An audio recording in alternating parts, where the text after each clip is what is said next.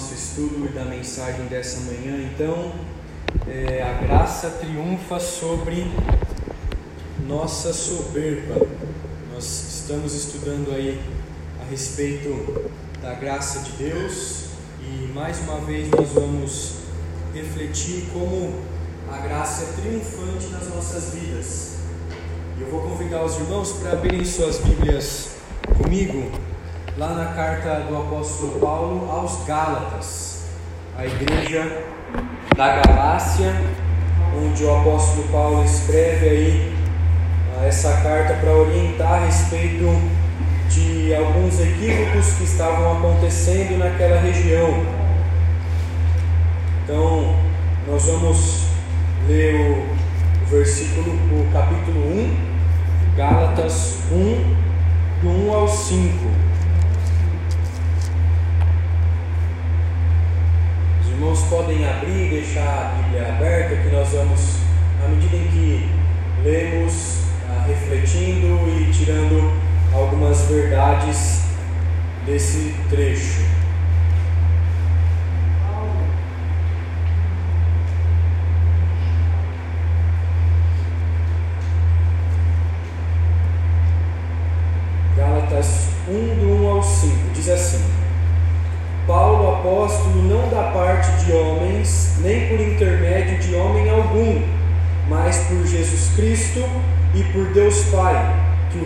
Ressuscitou dentre os mortos, e todos os irmãos, meus companheiros, as igrejas da Galácia.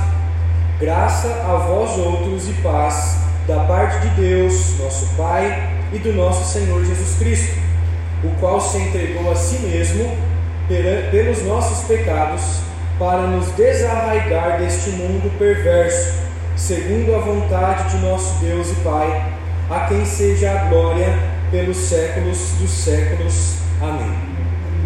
O apóstolo Paulo então escreve essa carta à igreja da Galácia, a, na verdade a região ali onde várias igrejas foram plantadas por ele, e ele então deseja corrigir esses irmãos a respeito da soberba, a respeito daquilo que ah, muitos falsos mestres naquela região estavam tentando produzir naquela igreja. E é interessante que a gente olha o que o apóstolo Paulo escreve nesses primeiros versículos e a gente vê que ele foca totalmente no Senhor Jesus, na obra que o Pai realizou por meio do Filho, e quando nós olhamos para a salvação e tentamos sugerir alguma coisa a mais, quando a gente tenta somar alguma atitude à obra de Cristo na cruz, nós estamos desconfiando da suficiência dessa obra. Nós estamos desconfiando daquilo que foi realizado em nosso favor. E é fácil a gente encontrar ah, no nosso meio, ou fora da igreja, em outras igrejas, ou até nós mesmos, ah, o pecado da soberba. Ah, encontrarmos pessoas soberbas no que se refere à espiritualidade, pessoas que se acham melhores do que as outras, pessoas orgulhosas por terem alcançado algum benefício ou por terem certa maturidade que outros não têm. Facilmente a gente encontra pessoas convencidas de que se são membros da igreja, se dão o dízimo, se frequentam todas as programações, não faltam, se visitam os irmãos, ah, se participam ali das sociedades internas da igreja, acham que isso são pré-requisitos para serem salvos. As pessoas, muito ah, hoje em dia também, pensam que por suas boas obras podem convencer a Deus de salvá-las. As pessoas pensam de que suas atitudes corretas, viver uma ética diferente do mundo, é suficiente para Deus se agradar e estender a mão e garantir uma vaguinha lá no céu. Mas infelizmente não é assim. Será que a gente pode cooperar mesmo para que Deus nos salve? Deus ele não tem uma lista lá no céu a respeito das obras boas e das obras más que a gente faz, para que no final de tudo ele venha nos salvar ou nos condenar. Porque quem faz isso não é Deus, é o Papai Noel. Né? A gente vê ah, no Natal, nos filmes, que as crianças que se comportam bem recebem presente do Papai Noel no final do ano. As crianças que se comportam mal não vão receber e vão ser ali penalizadas por causa do seu comportamento mal. E Deus não é assim. Ele não olha para o ser humano e ele vê, ah, essa pessoa foi boazinha a sua vida toda, essa pessoa deu esmola, essa pessoa ajudou alguém que estava doente, ah, essa pessoa foi o pior ser humano possível, matou um monte de gente, roubou o tempo todo. Deus não é assim. Ele não leva em consideração as nossas boas obras e as nossas más obras. A gente acabou de ler aqui e vai se aprofundar mais à frente que acrescentar qualquer coisa, uma exigência, trabalho, mérito à obra salvadora de Cristo Jesus, a fim de alcançar a vida eterna, é um grande equívoco, é uma grande mentira e é duvidar da ação que Deus promoveu na cruz de Cristo. Deus é o principal responsável pela obra da cruz, pela obra da redenção. Ele é o responsável de escolher um povo para salvar, para libertar, para resgatar. E ele então, em todos os tempos, vem promovendo essa obra, vem perdoando pecados, vem alcançando pessoas por meio da sua eleição, por meio da justificação, por meio da adoção e por meio da glorificação em Cristo Jesus. Então, dentro da igreja ou fora da igreja, ah, no mundo, podem existir dois tipos de pessoas. Aquelas pessoas que olham para si e falam o seguinte: ah, eu sou tão fraco, eu não consigo fazer as coisas direito. São aquelas pessoas que se fazem de vítima com a intenção de manipular o Senhor. Ah, eu sou fraco, eu preciso de ajuda, de tentar comover a Deus, de tentar, por meio da, da sua fraqueza, da fragilidade, fazer o coração de Deus se voltar para ela para que ela possa alcançar a salvação. Mas por outro lado, tem as pessoas que se acham muito fortes, tem as pessoas que se acham muito boas, as pessoas que dizem, ah, eu consigo, e aí se faz merecedor, se faz digno da salvação, a ponto de dizer para Deus que ela tem direito de ser salva, que ela tem um procedimento tão bom que Deus precisa salvar ela, que Deus precisa garantir uma vaga, o nome dela no livro da vida. Só que essas duas atitudes, seja lá da pessoa que se acha fraca, indigna, seja lá da pessoa que se acha forte e digna, são atitudes de soberba atitudes de pessoas que são condenadas pela Bíblia. A primeira atitude, ela pode ser definida como uma falsa humildade. A pessoa que olha para si, que se acha fraca, miserável, que se coloca como vítima, mas na verdade é uma falsa humildade. Não existe arrependimento ali. E a segunda atitude de soberba pode ser conhecida como uma pretensão orgulhosa a pessoa que se acha boa o suficiente para que Deus escale ela no meio do seu time ali, para que Deus o levante e coloque ela no meio do seu povo. Então, confiar em si é uma enrascada. Achar que nós podemos cooperar, achar que nós podemos fazer algo para que o coração de Deus se volte a nós, é uma mentira que a Bíblia não prega isso. Então nós precisamos confiar unicamente nos méritos de Cristo Jesus, na sua graça soberana e na sua imensa bondade sendo aplicada em nosso favor. Esse é o único meio de nós desfrutarmos dessa graça, é o único meio de nós desfrutarmos da salvação do Senhor Jesus. Então eu queria dar um panorama para os irmãos antes da gente começar a explorar melhor a verdade que esse texto nos ah, orienta aqui e nos exorta. Então, o problema principal que os Gálatas estavam sofrendo aqui, ah, o principal motivo do apóstolo Paulo escrever essa carta àquela região é porque existiam falsos apóstolos no meio deles, pessoas com ensinamentos distantes e distintos daquilo que o Senhor Jesus ensinou, estavam dentro da igreja tentando convencer, com o intuito de afirmar ali que os crentes precisavam de algo mais, não só serem alcançados pela graça, não só viverem conforme aquilo que Cristo produziu na vida deles, mas eles precisavam não só crer no sacrifício, mas comprar a sua salvação por meio de atitudes, por meio daquilo que eles poderiam produzir.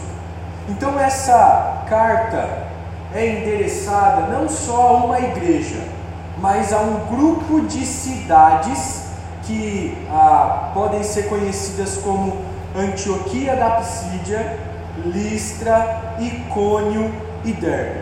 Essas cidades ali ah, foram plantadas igrejas pelo apóstolo Paulo na sua primeira viagem missionária. O livro de Atos relata ali as três viagens missionárias de Paulo e no ano de 50 depois de Cristo, Paulo esteve visitando essas regiões, pregando o evangelho e igrejas começaram ali. E só que na sua segunda viagem missionária é que Paulo organizou a igreja, esteve com os irmãos, pregou o evangelho, ensinou doutrinas de Cristo, aquilo que o Senhor Jesus queria que os apóstolos continuassem ensinando para as suas igrejas.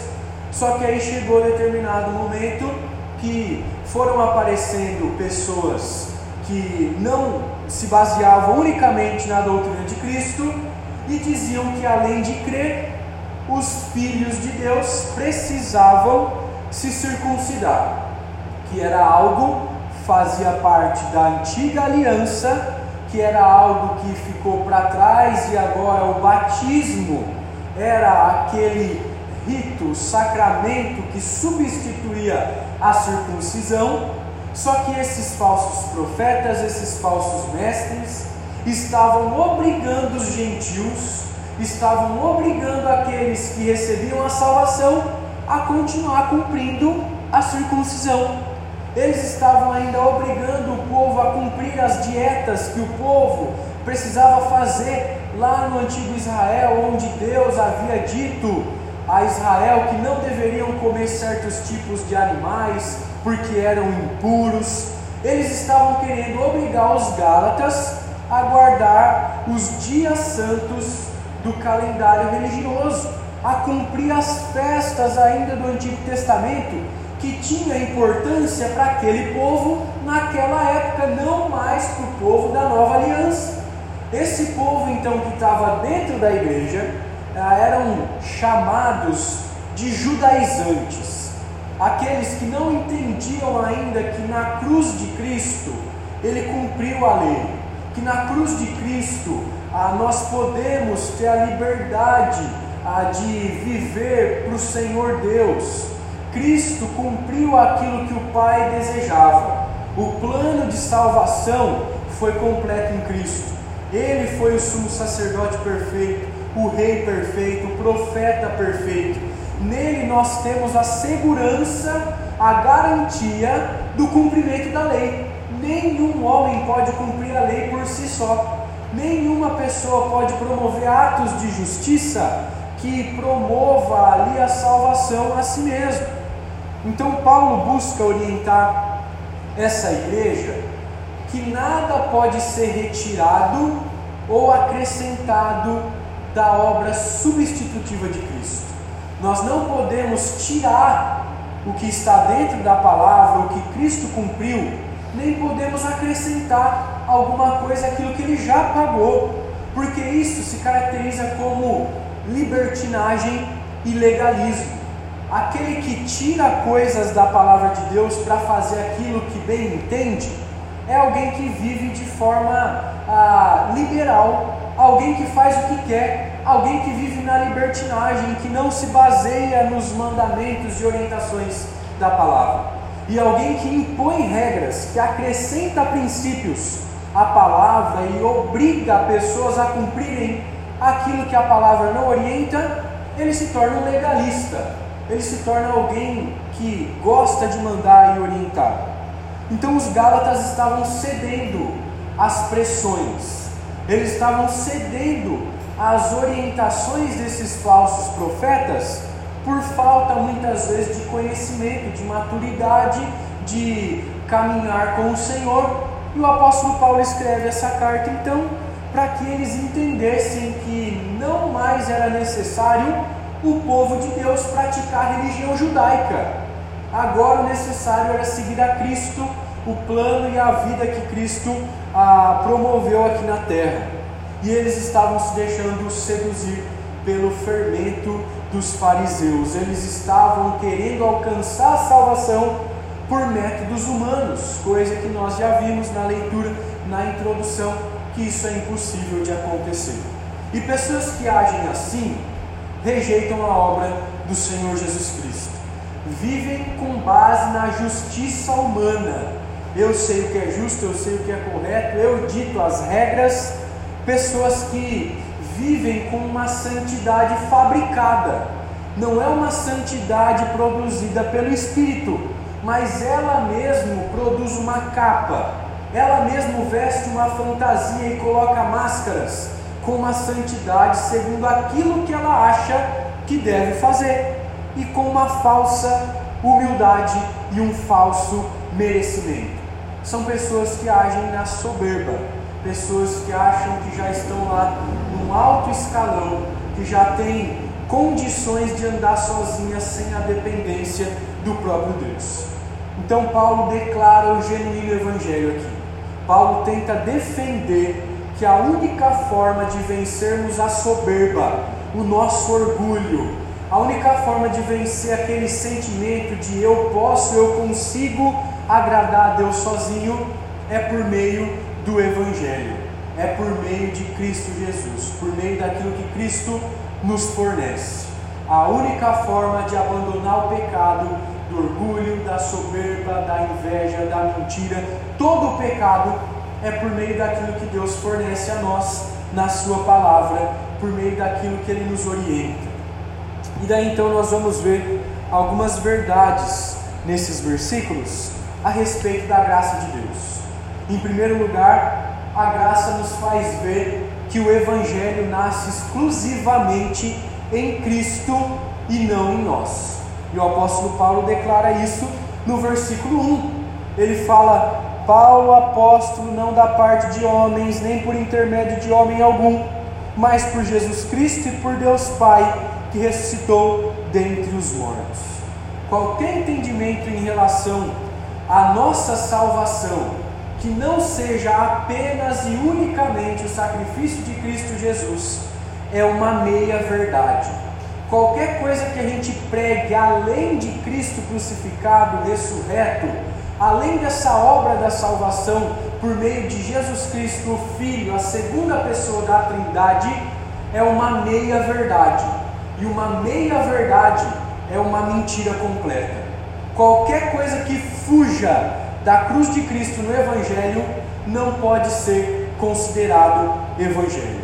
Se você pensa que por ocupar cargos de liderança, ah, que fazer culto doméstico todos os dias, não ter filhos desviados, nunca ter adulterado, nunca ter roubado, nunca ter mentido, nunca ter usado drogas ou se prostituído, você é melhor que alguém e é digno de honra da parte do Senhor, ainda você não entendeu o Evangelho porque o Evangelho não leva em consideração aquilo que nós fazemos, mas o que Cristo Jesus fez na cruz. É isso que o apóstolo Paulo reconhece.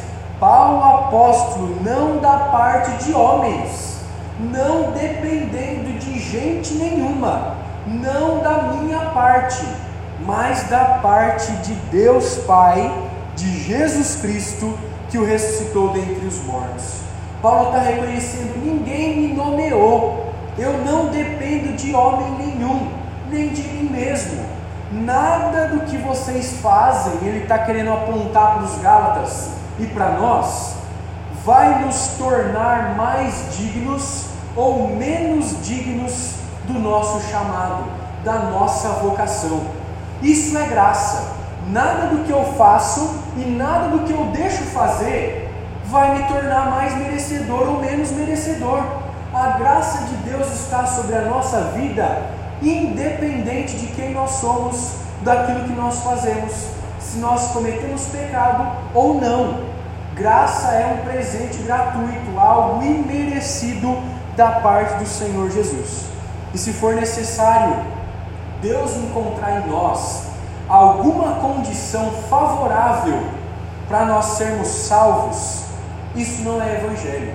Porque se Deus olhar para nós, Ele não vai encontrar nada de bom. Ele não vai encontrar nada que possa convencê-lo de dar a salvação para nós. Se nós olharmos para nós e tentarmos achar alguma condição para a salvação, isso significa graça barata. Isso não é graça divina. Isso não é graça bíblica. Isso é barganha com Deus. E o apóstolo Paulo reconhece, mas por Jesus Cristo e por Deus Pai. Isso é o Evangelho.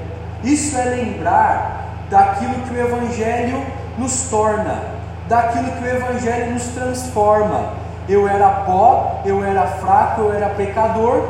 Cristo me alcançou no lamaçal do pecado e hoje eu posso ter a alegria de viver para Ele e uma vida transformada, novidade de vida ele é quem salva, Ele é quem chama, Ele é quem sustenta.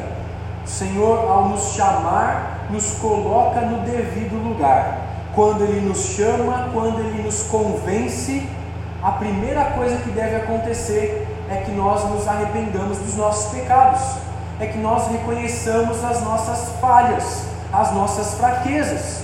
O Evangelho clareia o nosso coração clareia a nossa mente, acende uma lanterna para que nós reconheçamos as nossas falhas, para que nós reconheçamos que não é a nós a glória, que não é aquilo que nós fazemos, não de obras para que ninguém se glorie, mas pela graça mediante a fé, graça que vem da parte de Deus. Então ninguém pode chegar diante de Deus, diante do Senhor e dizer: Eu fiz isso, eu mereço isso.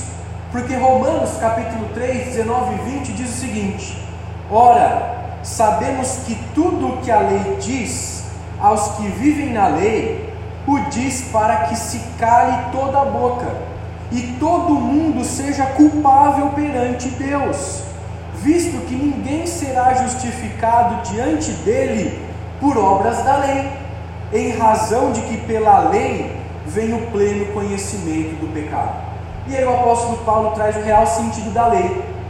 O cumprimento da lei não salva.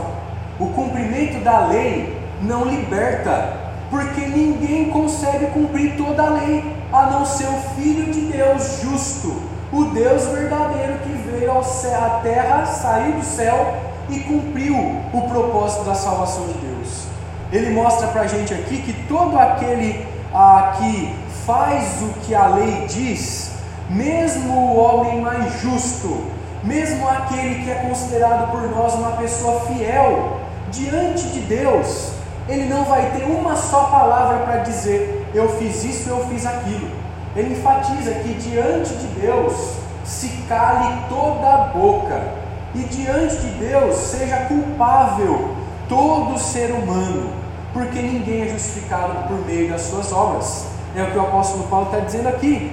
Então, diante de Deus, ninguém pode se achar justo o suficiente em dizer eu fiz isso, eu fiz aquilo, porque Deus é justo e um simples pecado é motivo dele nos condenar no fogo do inferno, nos condenar diante a, de o afastamento da sua presença. Então, ninguém tem em si algo de bom que pode convencer a Deus de salvá-lo. e a Bíblia também nos mostra isso. Romanos capítulo 9, versículo 14 ao versículo 18, está escrito o seguinte: Que diremos, pois? A injustiça da parte de Deus? De modo nenhum, pois ele diz a Moisés: Terei misericórdia de quem me aprover ter misericórdia, e compadecer-me-ei de quem me aprover ter compaixão. Assim, pois, não depende de quem quer ou de quem corre, mas de Deus usar a sua misericórdia. Pois a Escritura diz a Faraó: Para isto mesmo te levantei, para mostrar em ti o meu poder e para que o meu nome seja anunciado por toda a terra. Logo, tem ele misericórdia de quem quer e também endurece a quem lhe apraz. Deus é o dono da salvação. Deus é o dono da criação. Deus é o dono das criaturas. E o apóstolo Paulo declara que não depende de quem quer ser salvo, nem depende de quem corre, não depende daquele que faz alguma coisa, mas depende de Deus ter misericórdia de quem Ele quer, depende de Deus salvar a quem Ele quiser e endurecer aquele a quem Ele quiser. E o exemplo que ele dá é o próprio Faraó que endurece o coração de Faraó, faz ali no Egito o povo sofrer, para que o povo entenda que Deus endurece também, não só salva, mas ele escolhe aqueles a quem ele quer ao seu lado redimir e resgatar.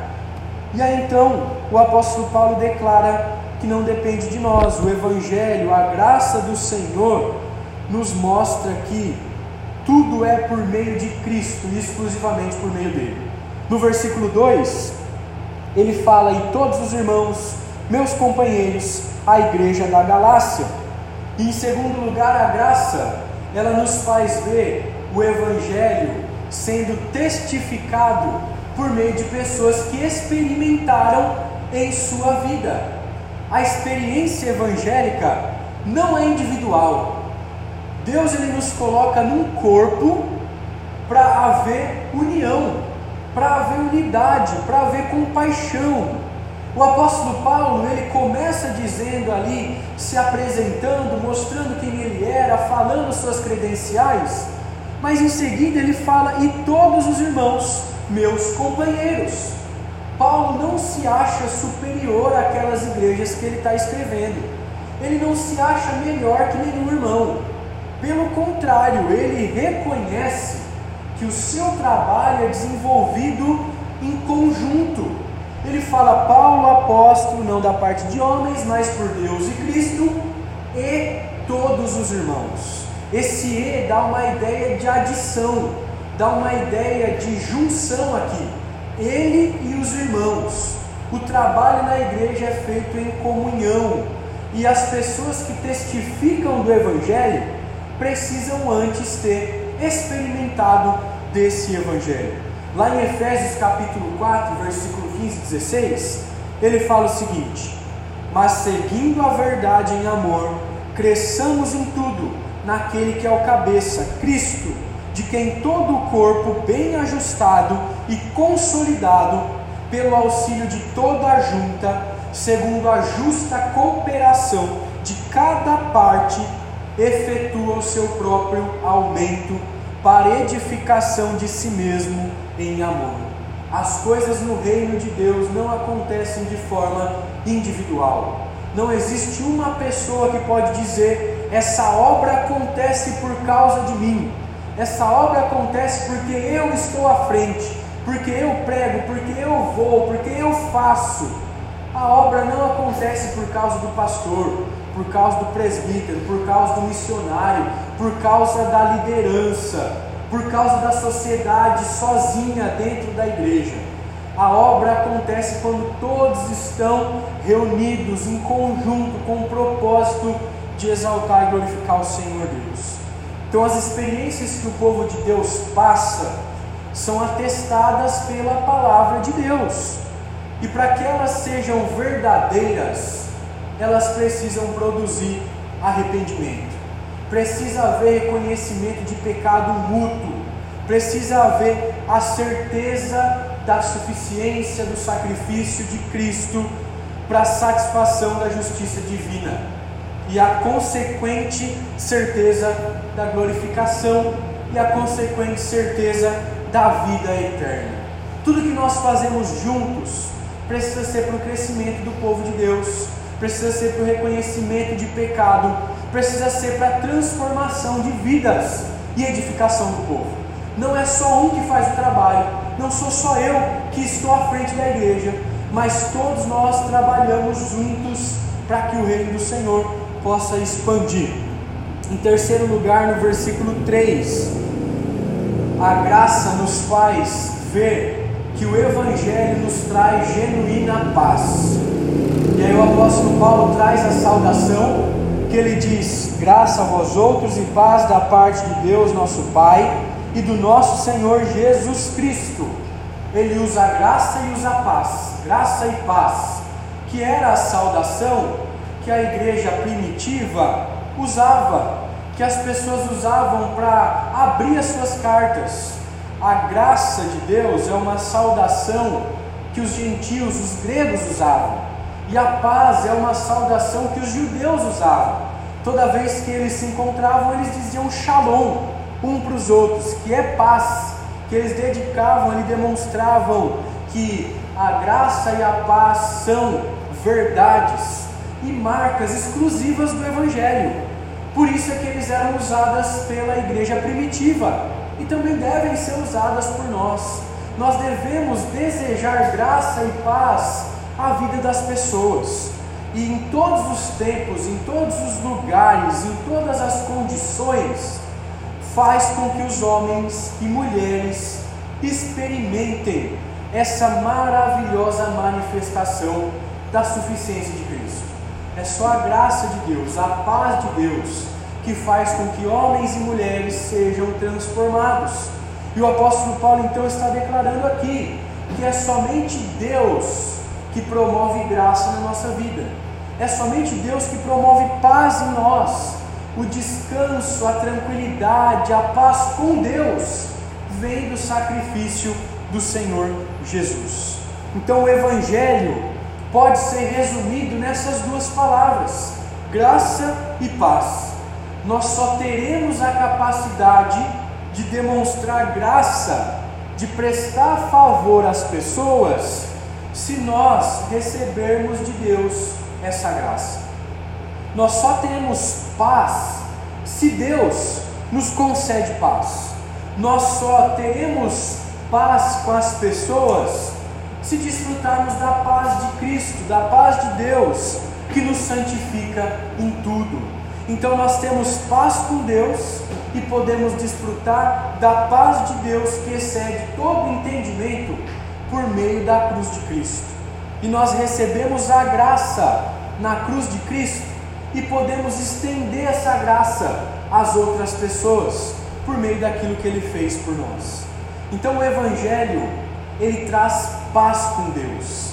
Esse é o principal sentido, a principal verdade que nós antes éramos inimigos de Deus, mas agora podemos por meio de Cristo sermos os seus amigos. A cruz nos reconciliou com Deus. Todo o mal que cometemos contra Deus em Cristo é perdoado e agora nós podemos viver por meio dessa graça. A ira divina que estava sobre nós agora é retirada, porque Cristo Jesus pagou o preço, tomou o cálice da ira amarga de Deus. Agora nós podemos receber bondade do Senhor, nós podemos receber a paz de Deus e ter um relacionamento verdadeiro com o Senhor. Então o apóstolo Paulo está mostrando aqui que a graça nos faz ver que o Evangelho traz genuína paz. Em quarto e último lugar, nos versículos 4 e 5, o apóstolo Paulo nos mostra que a graça nos faz ver que o Evangelho nos salva de nossos pecados. A graça nos faz ver que o Evangelho nos salva dos nossos pecados.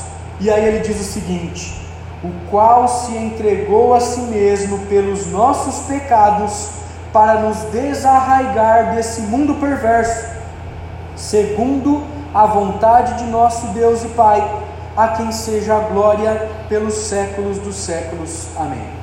O cerne do Evangelho, o centro do Evangelho, a mensagem principal é que Deus resgata, é que Deus nos tira, que Deus nos afasta do lamaçal do pecado que Deus nos tira desse mundo perverso por meio do sacrifício de seu único filho, Jesus Cristo. Se nós precisamos entender algo do evangelho, é que Deus ele nos salva, é que ele nos afasta, é que ele nos tira desse mundo para vivermos em santidade. Não há possibilidade de conquistar por meio de nossas ações a salvação que vem de Deus. Se o salário do pecado é a morte, Cristo, ele morreu por nós. Cristo, ele nos deu a vida eterna. Cristo, ele nos dá o dom gratuito. Aquilo que nós vamos conquistar por pecar, por viver longe do Senhor, é a morte. Mas Deus, por meio do seu dom gratuito, ele nos dá a vida eterna. Então, qualquer pecado de qualquer época, seja passada, seja futura, Jesus carregou na cruz. Ele pagou todo o nosso pecado, aquilo que a gente já fez e aquilo que a gente ainda irá fazer. Todos os nossos pecados, todas as nossas dívidas, toda a nossa culpa, todo o nosso desalento, toda a nossa decepção, toda a nossa iniquidade, tudo aquilo que nos faz mal, tudo aquilo que suja a nossa vida, tudo aquilo que nos causa desânimo, as iniquidades, os desamores, desabores, o luto, nós não devemos mais viver por isso. Nós devemos nos alegrar porque Deus em Cristo pagou por nós na cruz. Então a intenção de Cristo na cruz era fornecer por meio da graça do evangelho o que a lei de Moisés não era capaz de fazer. A lei não é capaz de salvar ninguém, cumprir rituais, a seguir ordenanças, lutar por cumprir ordens, não salva. A lei não salva ninguém, como a gente leu ali em Romanos 9 agora há pouco. A lei só evidencia pecado. Então, desse modo, apenas pela graça de Deus é que nós podemos ser libertos do pecado e da mente pecaminosa, a qual o mundo está preso, e não fôssemos mais escravizados pela impureza ou cerimônias humanas. Essa é uma citação de um reformador Erasmo de Roterdã, que fala que a cruz de Cristo não mais nos prende à escravidão do pecado, não mais nos deixa sofrendo por causa das nossas falhas e das nossas decisões erradas. Nós não devemos mais nada a Deus. Cristo Jesus levou sobre si os nossos pecados. Cristo Jesus, por meio da nossa, ah, por meio da sua vida, nos mostrou que a nossa iniquidade, que o nosso pecado é perdoado. A graça nos mostra então, nos faz ver que o Evangelho ele nos salva dos nossos pecados. E aí o apóstolo Paulo termina dizendo que Deus em Cristo merece toda a glória pelos séculos dos séculos. E aí o salmista lá no Salmo 116, versículo 12 e 13 diz: Afinal, o que posso dar a ele por todos os benefícios que ele me deu? Nós não podemos fazer nada com tantas bênçãos que o Senhor nos dá. Nós não podemos pagar pela cruz, nós não podemos fazer boas obras para convencer o Senhor. Aquilo que nós podemos fazer é tomar o cálice da salvação, é cumprir com a nossa responsabilidade de filhos de Deus, participar dos sofrimentos de Cristo na cruz, negar a si mesmo, tomar a cruz, seguir o Senhor dia a dia. Assumir a nossa posição de filhos de Deus, contemplar a cruz, se lembrar de que Cristo esteve no nosso lugar, de que antes nós éramos pecadores, agora somos filhos de Deus, antes éramos inimigos, agora somos amigos. Hoje nós estamos onde estamos, temos essa posição de filhos, unicamente porque Cristo tomou o nosso lugar, unicamente porque Cristo se fez carne, ele veio, viveu como um de nós, para cumprir o propósito e o plano da salvação de Deus. Hoje nós podemos ter a eternidade garantida, a salvação, a libertação do lago de fogo, do inferno, da condenação, por causa de Cristo Jesus. E aí no final dessa mensagem você pode dizer: Não, mas eu estou cansado de ouvir isso. Eu já sei sobre isso. Né? Eu já sei decor. Eu já sei falar sobre isso. Só que muitas vezes a gente não vive isso. Muitas vezes a gente não anuncia isso. Muitas vezes isso não é o que move a nossa vida. A gente sabe o Evangelho. A gente ouve várias vezes. A gente ouviu para se arrepender lá no dia da nossa conversão. Mas a gente precisa continuar vivendo a gente precisa pregar isso para os outros. Nós temos base suficiente para viver esse Evangelho por meio da graça do Senhor. Nós temos base suficiente para pregar esse Evangelho para as pessoas. Às vezes a gente ouve uma mensagem e fala: Eu já sei disso, eu já ouvi isso, mas por que, que a gente não prega isso então? Por que, que a gente não passa para as pessoas adiante isso que a gente já sabe? E aí, então, diante disso tudo que a gente ouviu, a gente vai ver qual é a nossa missão, então, a aplicação, como a gente deve viver depois desse ensinamento. Em primeiro lugar, você luta com pecados específicos na sua vida, você é muito soberbo, você quer tudo para si, se acha bom o suficiente ou se acha fraco muitas vezes. Então eu queria te orientar a estudar mais sobre a graça de Deus. Lê as saudações que se encontram nas cartas do Novo Testamento e vê quanta teologia boa ali, quantas verdades enriquecedoras nós encontramos ali, verdades que podem transformar as nossas vidas. E em segundo lugar, escreva e mentalize, traga à sua memória Quais são os pecados contra os quais você precisa abandonar agora? Quais são os pecados que Cristo Jesus já pagou por você na cruz e você ainda fica cometendo esses pecados? Reconheça quais são, pense quais são suas faltas. Todos nós temos falhas, eu tenho as minhas, eu reconheço as minhas. Você precisa reconhecer a sua também. Nós precisamos de arrependimento, de confissão, de perdão. Precisamos orar ao Senhor, pedir graça para vencer esses pecados e depois se dispor no íntimo a lutar profundamente contra toda espécie de pecado. Depender da graça de Deus, da ajuda do Senhor para vencer essas lutas, para honrar o nome dele, honrar a salvação que ele conquistou por nós naquela cruz.